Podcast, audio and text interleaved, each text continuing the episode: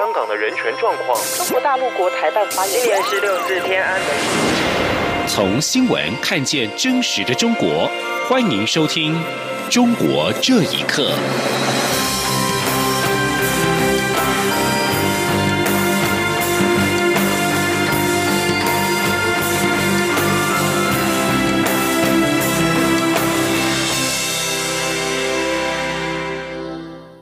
欢迎收听《中国这一刻》。美国国防部长艾斯培在十五号推文表示，将与日本、南韩、纽西兰、澳洲、东南亚国家以及其他太平洋岛国持续建立更紧密关系，同时也重申对民主台湾的承诺。艾斯培在十五号上午在官方推特分别发出了三篇的推文，表达美国对印太区域的重视，并且连接他在《海峡时报》的投书。而这篇文章畅谈了美国印太战略，表示在俗称武汉肺炎 （COVID-19） 和中国的挑战之下，美国将致力与区域盟友以及合作伙伴建立更紧密的安全关系。而美国国会参议院军委会在日前通过的预算总额高达七千四百零五亿美元的二零二一财政年度国防授权法的法案摘要当中，也表达对台湾关系法的承诺。并且支持深化双边关系，同时法案也通过建立太平洋威慑倡议，这要指出美国在印太区域面临巨大的威胁。这项倡议向中国传达强烈的讯号，以及美国坚定捍卫在印太的利益。而近来美中关系紧张升高，双方针对了香港疫情等议题是隔空交火，互不退让。在这个情势之下，美国国务卿蓬佩奥在十七号将在夏威夷会见中国外交领导官员杨洁篪，这是双方因为疫情而致紧张关系激化以来的首次高层谈判。有学者表示，美中双方都有意愿进行会谈，但并不会取得很大的进展。请听以下的报道。自从美中贸易战爆发之后，两国在科技、军事、人权等各领域的摩擦不断扩大。俗称武汉肺炎的 COVID-19 疫情，更使得双方关系雪上加霜。专家指出，美中两国关系现在正处于多年来的最低点。在此同时，美国有线电视新闻网 CNN 报道，蓬佩奥跟杨洁篪十七号将在夏威夷珍珠港旁的西卡姆空军基地会谈。根据自由亚洲电台的报道指出，蓬佩奥跟杨洁篪会谈前夕，中国官媒人民网一改先前宣传攻击口吻，发表一篇署名“终身”的文章，强调即便美国一些政客执意要为中美关系制造麻烦，也改变不了两国人民友好交往的潮流，认为中美交往具有深厚的社会基础。对此，美国德克萨斯州圣托马斯大学。国际研究中心教授叶耀元指出，相信美中双方都有意愿进行会谈，但他预期不会有太大进展。叶耀元说。因为两方面也都有这个需求，所以说我们去看杨其实是以其协调能力为著称，所以我认为这次会面并不会取得很大的进展，只是单纯让呃杨洁篪把美方的意见与态度先带回去给共产党高层，进一步来协调出一个对应方针，而双方关系会往哪个方向走，可能就要看北京之后的回应态度了。香港知名研究所研究总监许真表示，美中之间确实存在竞争，但是同时也有合作，这样的关系不可能完全变成一种新冷战。不过，许真也认为，两国关系并不会马上改变。他说：“中国跟美国那个竞合关系，慢慢慢慢的变成以竞争为主，这个是不以就是谁上台不会改变的，因为中美的那个国力对比是。”虽然还有距离，但是在美国立国两百多年历史里面，从来没有一个对手的综合国力跟他是自己是这么相近的。看中美这个距离如何去收窄吧。法广报道指出，蓬佩奥跟杨洁篪的沟通管道一直开通，今年以来两人已经通过三次电话。美国态度一直坚定，也愿意跟中国讨论。关起门的反而是中国。在美国可能制裁包括终止香港银行系统的美元交易，断了北京引进外资途径时，中国才急了，希望进行会谈。以上新闻由央广整理报道。在中国领导人习近平六十七岁的生日这一天，中共党报发文吹捧习近平思想是二十一世纪的马克思主义。而对此，中国学者庄立凡表示，马克思主义一直被山寨，现在沦为四不像的地步。而东京大学教授松田康博更直言，中国目前诸事不顺，更换领导人是给国家一个机会。请听以下的报道。六月十五号是中共总书记习近平的六十七岁生日。中央党部副校长何义庭在《学习时报》上面撰文盛赞习思想是二十一世纪马克思主义，并指任何力量都阻挡不了中国特色社会主义的发展壮大。对此，北京独立学者张立凡接受自由亚洲电台访问时指出，中共想借用老祖宗的理论维护政权的合法性。但真正贯彻马克思精神、为深圳家事工人维权的北大学生，却遭受了无情的打压。张立凡表示，马克思主义现在被一路山寨，已经沦为四不像。他说。这个列宁本身就搞了一个山寨版，他摘取了马克思的暴力革命啊、阶级斗争这一套，传到中国来就是寨版的山寨版，也就是我们通常所说的“沟马山沟”里的马克思主义，那就是毛泽东为代表了。另外，美国著名的政治思想学者弗朗西斯·福山曾经特别提醒习近平，秦朝的集权统治只维持了十六年，最终被推翻；西汉恢复儒家治国、尊重教育，最终维持了五百年。福山认为，中国的变革仍然要依靠内部的民主化。东基大学教授松田康博提出，中国目前诸事不顺，更换领导人是给国家一个机会。前中共中央党校教授蔡霞则是批评中共任意修宪、压制言论，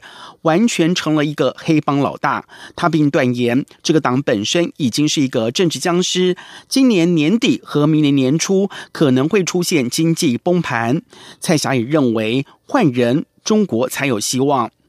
一名因为安全原因不愿意透露姓名的退休学者钟先生指出，无论换人与否，无论李克强、王岐山还是其他人掌权，中共最后难免走上苏联的老路。央广新闻整理报道：微信是藏人对外保持联系的重要的工具。人权组织自由西藏表示，从俗称武汉肺炎的 COVID-19 疫情爆发以来，中国当局就要求微信封锁流亡藏人的微信群。而对此，藏人行政中央驻台湾代表达瓦才人表示，西藏当局一直选择性封锁微信群，尤其西藏出现武汉肺炎个案之后，更成为了常态。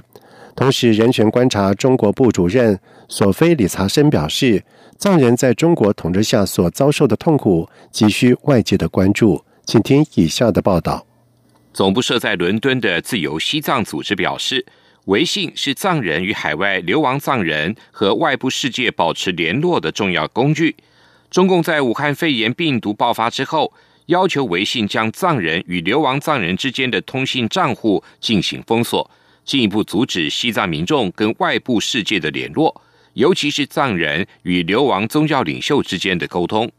自由西藏表示，武汉肺炎疫情爆发后，中共从四月份开始对西藏境内在印度和尼泊尔等海外地区有流亡亲人的藏人家庭进行了调查，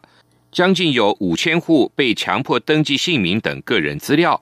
受此影响，流亡藏人近期无法用微信跟西藏的亲友进行联络。印度北方的邦萨加寺的僧侣们就发现他们的微信账号已经被封锁。对此，西藏流亡政府藏人行政中央驻台湾办事处代表达瓦才仁表示，西藏当局一直选择性封锁微信群，尤其西藏出现武汉肺炎个案之后，更成为常态。达瓦才仁说：“中国政府对所有的藏人发通知说。”不允许有任何相关方面的讨论。如果讨论的话，将会严惩。他们有选择的，呃，他不想让你说话，你就说不了话。呃，他允许你存在，你就可以继续用他的微信。但达瓦才人也表示，据他了解，并不是所有藏人微信账户都被封锁，受影响的主要是涉及海外的微信群。另外，自由西藏也表示。中国政府把他们认为会破坏稳定的个人和社会团体，并纳入为扫黑除恶的类别。西藏近两年开始扫黑除恶行动，很多藏人被逮捕。仅官方去年一月份公布的定罪人数就将近四百人。人权观察中国部主任索菲·理查森指出，藏人在中国统治下所遭受的痛苦急需要外界关注。然而，人权观察在研究调查过程中，面临中共封锁资讯流通的挑战，使得掌握西藏状况的难度跟北韩的情况不相上下。央广新闻整理报道。总部在巴黎的无国界记者组织在十五号公布抗议期间的讯息英雄榜，共有大约三十人上榜，包括了无惧美国总统川普的白宫记者团，以及率先揭露中国爆发疫情的已故吹哨者伊西李文亮。无国界记者组织公布的这份英讯息英雄榜，赞扬白宫记者团成员坚持询问川普，并且推崇三十四岁就辞世的武汉中心医院医师李文亮等人。李文亮市井疫情反遭控，散布谣言被警方盘查，最后因为染疫而死。此外，疫情期间连载《武汉封城纪实》的中国作家方方，以及世界各地揭露真相而被监禁。逮捕、殴打、骚扰以及起诉的多位记者，同样获得了赞扬。世界卫生组织 （WHO） 在十五号表示，中国北京已经新增超过了一百个病例，这是重大的事件，期盼北京分享基因序列资讯。世界卫生组织在十五号在日内瓦举行视讯记者会，指出，在过去两周，几乎每天都有超过十万新病例的通报，其中大部分是在美洲跟南亚。同时也谈到，北京最近俗称武汉肺炎 （COVID-19） 疫情升温。世卫秘书长唐德赛在会中表示，中国北京过去五十多天没有新的病例，但是现在已经确认超过了一百个病例。世卫正在调查爆发的源头跟程度。虽然，媒体也关切世卫跟美国的关系，究竟美国现在是否还是世卫会员国？谭德赛对此明确表示，美国依然是世卫会员。而北京疫情迅速的升温，美国会共和党公布报告，大批世卫组织但是不支持美国退出。另外，曾经收治严重急性呼吸道症候群 SARS 以及武汉肺炎患者的北京小汤山医院，在北京疫情再起之下，是不是会再重新启用，也受到了瞩目。北京清华长庚医院感性疾病科主任黎明贵在今天表示，目前虽然暂时不需要，但是要随时做好启用的准备。加拿大卑诗省最高法院在十五号针对了孟晚舟引渡案事再度开庭审理，控辩双方提议全案在明年五月之前结辩，而大法官霍姆斯则是要求双方精简听证会的日程，让此案在明年夏季之前终结。霍姆斯在五月二十七号裁定华为财务长孟晚舟引渡案的本质是属于诈欺罪，符合加拿大法律双重犯罪的标准。引渡听证程序继续进行，在十五号这场听证会是该项重大裁定之后的新开始，而最新一轮听证会的探究重点主要是唯有在日程安排以及引渡程序是否遭到滥用、证据是否充足等等。霍姆斯在法庭上面要求孟晚舟律师团重新考量听证会的辩论的主题顺序，但是孟晚舟的律师菲克则是坚决反对这个想法。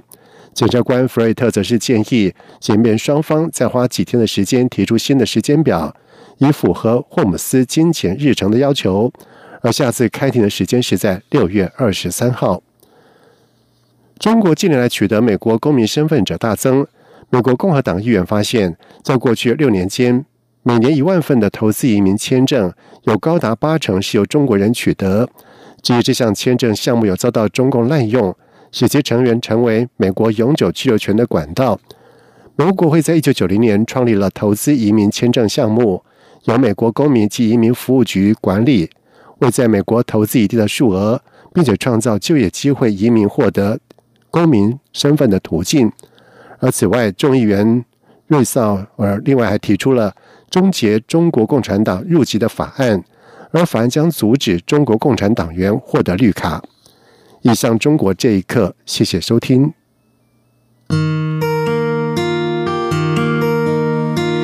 无限的爱向全世界传开，永恒的光。